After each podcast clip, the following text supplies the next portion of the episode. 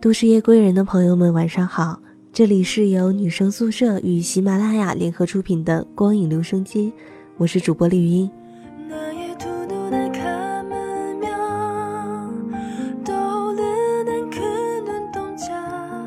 最近有一部特别火的韩剧，据说豆瓣上评分已经超过了《太阳的后裔》，也打破了韩剧以往以来给大家的固有印象。那绿茵，我最近也是沉迷这部韩剧，并且爱上了其中的男主角，好像又发现了一个嗯非常有魅力的一个韩国大叔。那这部剧呢，就是《鬼怪》。其中的男主角孔刘也是最近登上了各类的热搜排行榜。那我们这期节目就来和大家分享一下有关于这部《鬼怪》以及他的男主角孔刘。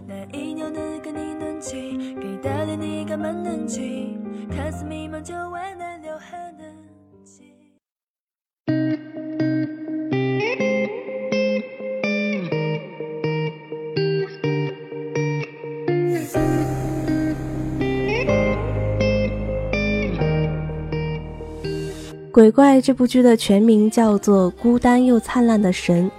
光从剧名来看就透着一股很纠结的劲儿。孤单又灿烂是神也是鬼怪，所以主角到底是鬼还是神？是感到孤单还是灿烂？看了第一集，我仍然是有些茫然的。一般人对孤单的定义大概是一个人过一天，一个人过一阵子，最恶毒的答案也不过是一个人过一辈子。反正下辈子还有投胎转世的翻盘机会嘛。没想到编剧一狠心，让男主一个人过活了九百多年，从战场上拼死保住自己一命，却因此得了一种叫做“活得不耐烦了”的病。偏偏男主还不像另一个长生不老星人都教授那样没心没肺，只长年龄不长心。他比普通人的蓄电量多了七百倍，也就多耗了七百倍的眼泪。人生没有了及时行乐的必要性，也不用忙着今日事今日毕，反正几百年后还是死不了。独活出了沧海桑田，跟苟活也就没有太大的区别了。正因为如此，男主的眼睛里不再像都教授一样，只是装载着超能力的动感光波，他的眼神里应该装有忧郁的星辰和大海呀。当然，孔刘才是正确的打开方式。左眼是海水，右眼是火焰，从战场上的神变成了人间的鬼怪。女主角的设定也是妥妥的独孤患者，九岁丧母，父亲更是没见过，出生自带了见鬼的技能。可毕竟我们都不是跳大绳的，谁也不能把能见鬼的人当做天赋异禀的怪才，他只能是另类的孤单怪咖罢了。这技能虽然孤独满点，烦恼不断，但也有一个例外，就是可以见到去世的妈妈。女主角前有姨妈一大家子追着要钱，后有死神追着要命，生龙活虎的活在世界上的朋友没几个，阴森森的厉鬼们倒是常常能遇到。一个十八岁的女孩也愣是活出了八十一岁的感觉。就这样，两颗孤单的老灵魂竟然摩擦出了灿烂的小火苗。因为爱情怎么会有沧桑呢？编剧用了巧妙的情节设计，给那些说祈祷没用的人一记大耳光。因为这次祈祷好像真的有用了。从来不问世间事的男主角变成了女主角的救火队员。是啊，孤单另类的我终于有了守护神。手机上装一个吹蜡烛的 APP，许个愿，你就西装笔挺的出现了。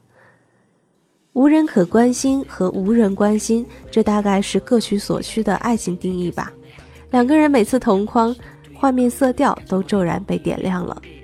可惜两人之间看似明亮的爱情线，却细埋了许多黑色幽默的因果地雷，这远比剧名更让人纠结。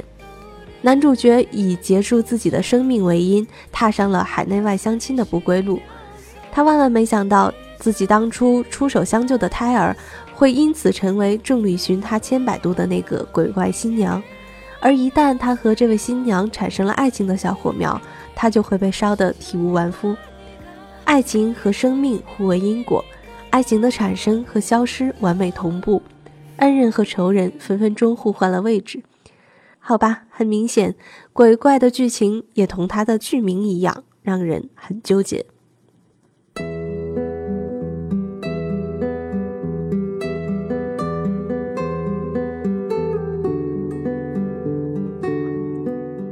我记得刚开始看鬼怪的时候，总觉得这位鬼怪大叔有一点眼熟，后来才想起来，他原来就是前一段时间非常火的一部韩国电影《釜山行》的男主角。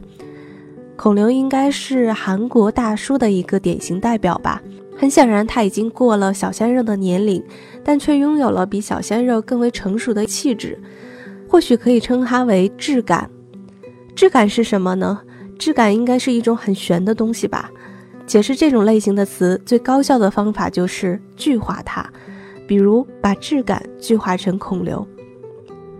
当孔刘身穿条纹西服套装从巴黎的街道走进屏幕里时，他好像不是腾云驾雾来的，也没有那么遥不可及，他就是踩着昂贵的红地毯一步一步走来的。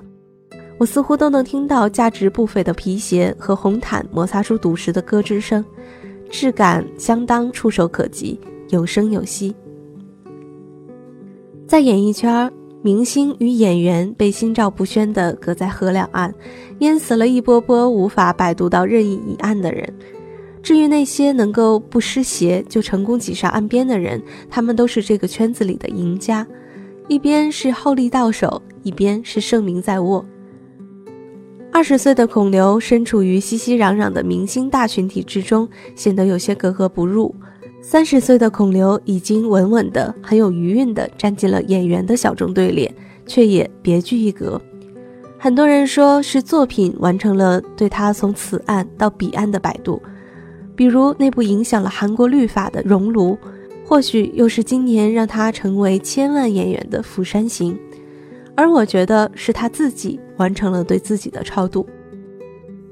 明星时期的孔刘靠着一婶的偶像剧打响了职业生涯的第一炮，和孔孝真合作的《饼干老师星星糖》，以及和尹恩惠合作的《咖啡王子一号店》里，都塑造了酥甜可口的男性角色。而这些俘获人心的角色，也构成了大众，尤其是女性观众对孔刘的第一印象，即所谓的“巨捧人”。但在接这类角色之前，孔刘是拒绝的。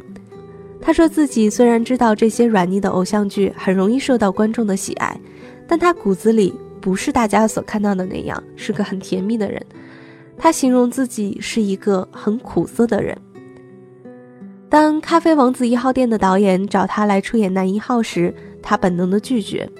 原因是我自己都对剧本所要求的那些甜蜜情节感到不幸福、不享受，又怎么能拍出让人幸福的感受呢？一直到最后，孔刘发现这个导演和其他人好像还真不一样，竟然用拍纪录片和电影的手法来创造电视剧，这才欣然接受了男一号的角色。孔刘红的可真较劲儿。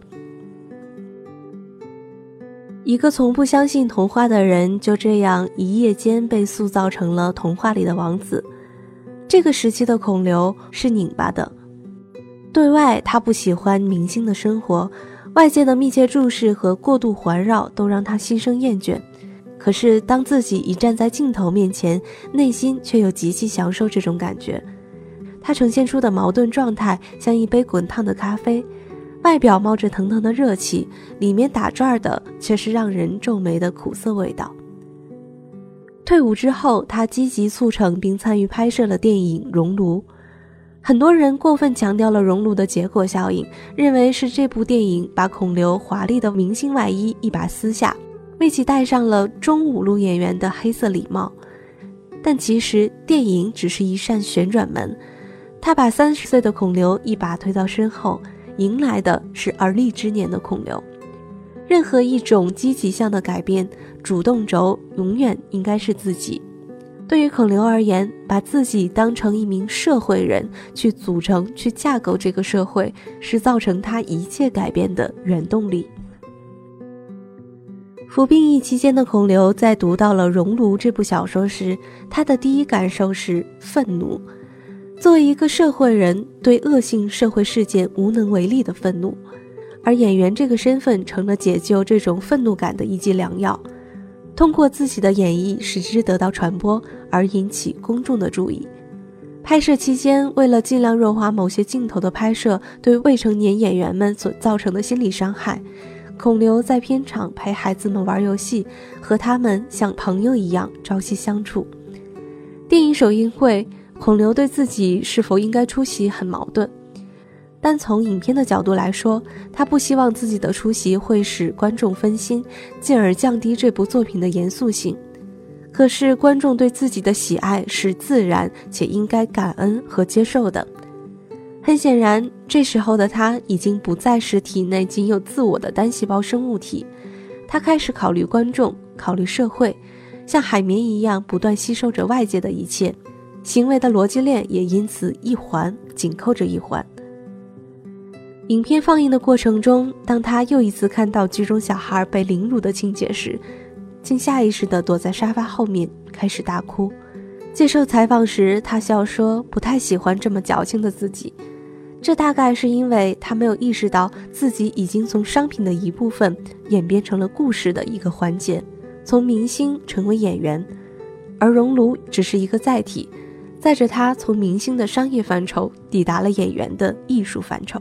当他逃脱了商业，你就不用担心这颗被自己珍藏已久的夜明珠在众人之间大放异彩。他不会被抢走，因为他有自己的路；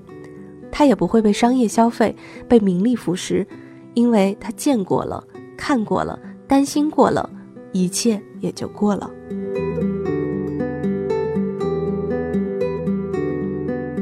熔炉让孔刘感受到了作为演员的成就感。他坚信演员应该有更强烈的责任感去守护价值观和观念，反映在作品的选择上，他尝试了五颜六色、形状各异的人物角色，不英雄不偶像，却完整呈现出了人性的私欲、爱欲和奉献等相互缠绕的复杂情感。在人这个看似简单又复杂的构架之下。他的作品不是提供短暂的娱乐性，而是诱发观众长久的深思。这种回归人本质状态的减法行为，让演员孔刘看起来有血有肉，尘世却不俗气。他不是童话书里长得好看的泡泡制造器，也不是圣经故事里修炼成神仙段位的老艺术家。他没有明显的为了讨好女性观众的性别设定。但荷尔蒙气息依旧是不请自来的，就连饰演鬼怪里的神，你也能从他的眼神里感受到人类的各种悲喜，好像世上真的有这种活了千年、历尽沉疴，又从世俗里全身而退的人，而这也是孔刘最终答应接演这部电视剧的原因。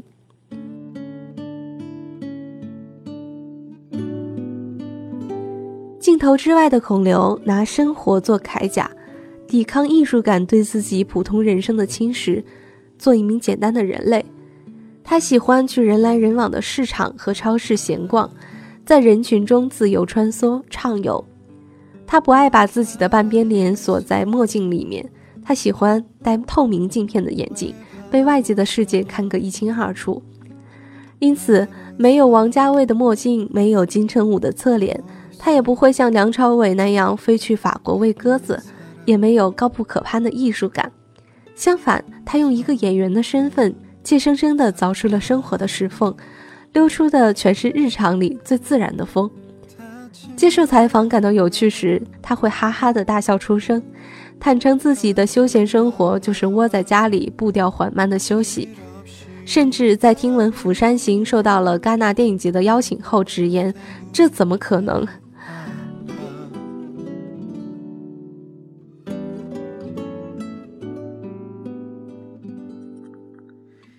现在的孔刘是一杯温热的开水，不烫不冷，解渴而润喉。饮用它没有任何不适的风险，它所能裸露的都摊开了给你看，包括肌肉。而当他穿上柔软的高领针织衫，梳着中分微卷的头发，换上浅口的乐福鞋，就像插在高脚杯里的鲜花，是生活里的艺术最大化。其实仔细想想，他长着一张远离主流审美的菱形脸，皮肤偏棕色，称不上是白皙，眼睑已经能隐隐看出岁月的地心引力。但就是那样，莞尔一笑，荷尔蒙便砰砰砰的原地爆炸了，不需要任何肉体的火疗加持，这一切的症结就是他的眼睛吧。他最动人的那双眼睛，像满载着过去时日的长长火车，穿过隧道，轰隆隆而来。一个对视，瞬间你就会被吸进去。可当你缓过神来，却发现他只是温柔地看着你，摸摸你的头，没有一句教导的话。嗯，他只是隔壁的一个好看的，笑起来不吝啬露出白牙的帅大叔而已。如果在深究，孔刘其实就是很多人对十年后自己的憧憬：不骄不躁，不烫不凉，不愤世嫉俗，不盲目随从，有赞赏，有内省，像一把尺子，对内计数自己的刻度，对外方正却不锐利。自己消化了自己的往事，自己和解了过去的自己，写出了一本新的故事，且随时欢迎任何人的光临和阅读。没有了誓死达成的目标，没有了战战兢兢的准则必须恪守，没有了我一定要怎样的唯唯诺诺，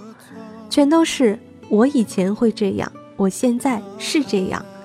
挺放过自己的，努力却不偏执，没有一定要到达的地方，只有一定不能偏离的航向，盘腿一坐即成方圆。能被冠上质感这个形容词的事物，摸起来都有时间的触感。脱过皮，长过茧，里面包的馅儿叫做柔软。今年三十七岁的孔刘真的很有质感。